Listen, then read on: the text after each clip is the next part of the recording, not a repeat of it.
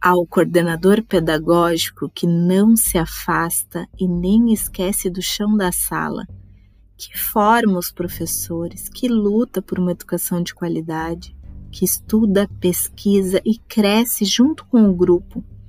que escuta, que acolhe, que respeita os tempos, que se posiciona, ao coordenador que junta e não espalha, que apoia, que conhece, que se envolve, que partilha, ao que coloca a prática do professor em evidência, ao que aprende com os seus, ao que se dedica, que movimenta, que cria, que se encanta, ao que não esquece, que também é professor. Parabéns, coordenador. Cimeia Goulart, página Registros de uma Professora.